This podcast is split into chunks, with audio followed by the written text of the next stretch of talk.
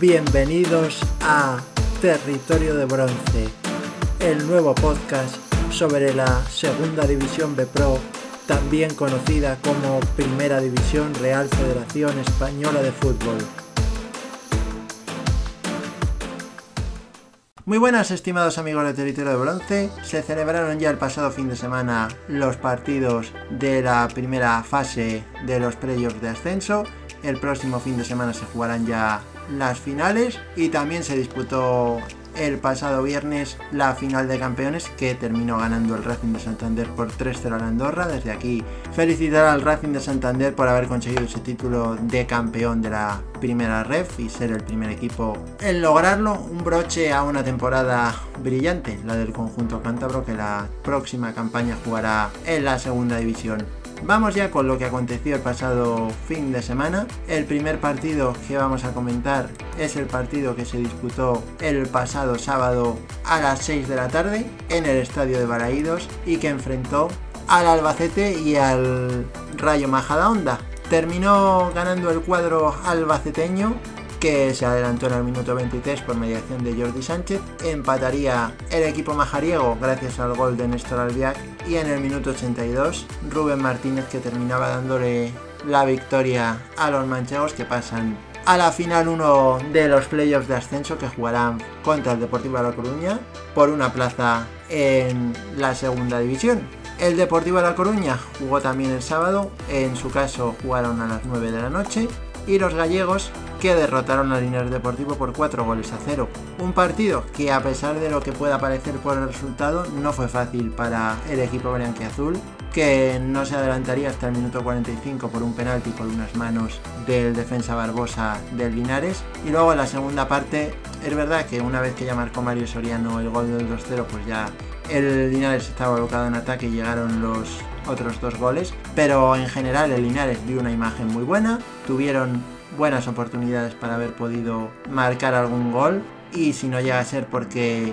Ian Mackay, el portero deportivista, estuvo sobresaliente, pues el resultado hubiera sido muchísimo más ajustado e incluso pues nunca se sabe lo que hubiera pasado, ¿no? Porque al final si se hubiera adelantado el equipo azulillo pues podría haber entrado, como se suele decir, el miedo a los deportivistas que jugaban en casa, arropados por su afición, el ambiente espectacular a pesar de que bueno entendemos perfectamente que los equipos rivales pues estén enfadados porque consideran que el hecho de que le toque jugar en Riazor pues es una ventaja importante. Es verdad que si no hubieran jugado en Riazor y hubiera sido en cualquier otro lugar de la geografía española, hubiera habido un desplazamiento masivo de aficionados deportivistas, pero entendemos perfectamente que sea pues un poco injusto para los rivales del Deport pues el hecho de que tengan que jugar en Riazor en un estadio con una entrada sensacional y si ya fue buena la del Linares, pues la del partido contra el Albacete se espera que sea todavía mayor y se batirá el récord de presencia en un estadio en la primera red, eso, eso seguro. Y bueno, vamos a comentaros lo que pasó el domingo. En primer lugar, el Villarreal B3, Unión Deportiva Logroñés 1, que se jugó a las 6 de la tarde, en el estadio de Amalata, que lamentablemente pues no presentaba un buen aspecto a las gradas, puesto que tampoco había mucha afición por parte de los dos equipos. Esperemos que para el año que viene cambien el formato y vuelvan al sistema original de ida y vuelta, que al final es muchísimo más justo y también pues tiene mucha emoción y no se ven los estadios vacíos. Así que bueno, confiemos en que puedan rectificar, puesto que el acuerdo con Galicia para sede de los playoffs, si no recordamos mal, fue por tres temporadas. Pero bueno, veremos a ver si viendo cómo ha estado este año la cosa, pues deciden cambiarlo. El Villarreal B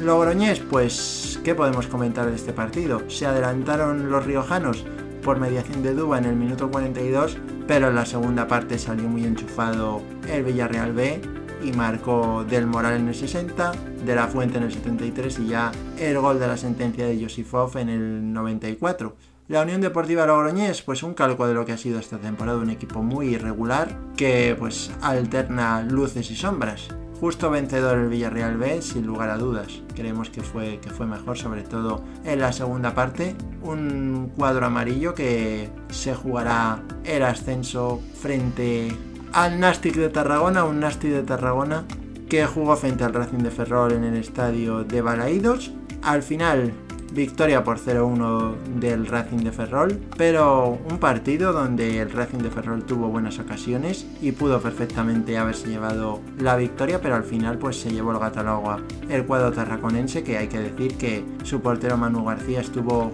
estupendo y sacó varias manos para evitar la derrota de su equipo, así que muy bien el, el portero como decimos y al final pues el Racing de Ferrol que se queda con la miel en los labios porque les hubiera gustado haber podido acceder a esa final pero bueno al final se quedan con las ganas y estamos seguros de que el año que viene los de César Parralo volverán a estar dando guerra en la competición puesto que han sido uno de los conjuntos más destacados de la misma. En lo que respecta a lo que se verá este próximo fin de semana, cuando se jugarán ya los playoffs de ascenso, pues Deportivo de La Coruña y Albacete se van a medir en un partido que promete mucha emoción. A priori es un poco más favorito el Deportivo de La Coruña, no solo por el hecho de jugar en casa, sino porque está en un momento de forma muy bueno y es verdad que el Albacete a priori está un poco más irregular que el conjunto gallego, pero bueno, ya sabemos cómo son las finales y está claro que tiene calidad de sobra el cuadro manchego para poder llevarse la victoria y aguarle la fiesta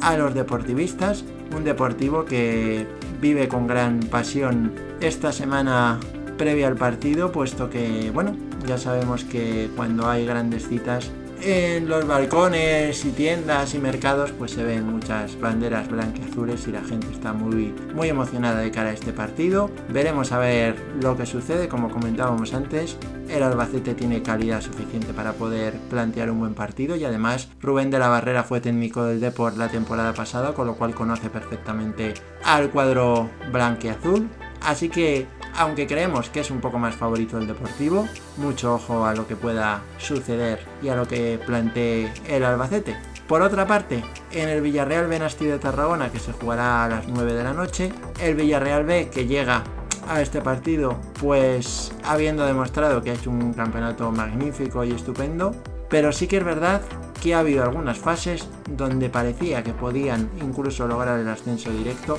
y tuvieron ahí bajones en el juego y es cierto que tampoco han terminado muy potentes al final de liga, así que vamos a ver qué tal les va contra una de Tarragona que está teniendo un final de, temporada impresionante y la verdad es que si tenemos que decir favorito en este partido, creemos que está 50%, 50%. Luego está claro que todo puede suceder porque el Villarreal le tiene mucha calidad, pero creemos que es un partido que va a estar igualado y a ver lo que sucede en el estadio de Balaídos Esperemos que venga bastante gente de Tarragona a ver el partido, que se animen a venir. De Villarreal, pues sabemos que al final no deja de ser un filial y bueno, entendemos que la gente no se desplace tanto como lo puedan hacer los tarraconenses. Pero bueno, en cualquier caso, sabemos que será una gran fiesta del fútbol y lo importante es que se puedan vivir partidos vibrantes, que terminen ascendiendo los que más lo merezcan y eso, que podamos nosotros contarlo todo la semana que viene, que estaremos encantados de hacerlo para todos vosotros. Y ese sería un poco el resumen de cómo están las cosas antes de disputarse esas finales de ascenso a segunda división. Si hay cualquier novedad ya sabéis que tenemos la cuenta en Twitter arroba la primera RFF en la cual os informamos de todo lo que vaya aconteciendo. Y nada, nos despedimos ya de todos vosotros. Ya sabéis, buen fútbol, alegría y buen humor. Cuidaros mucho amigos. Un saludo.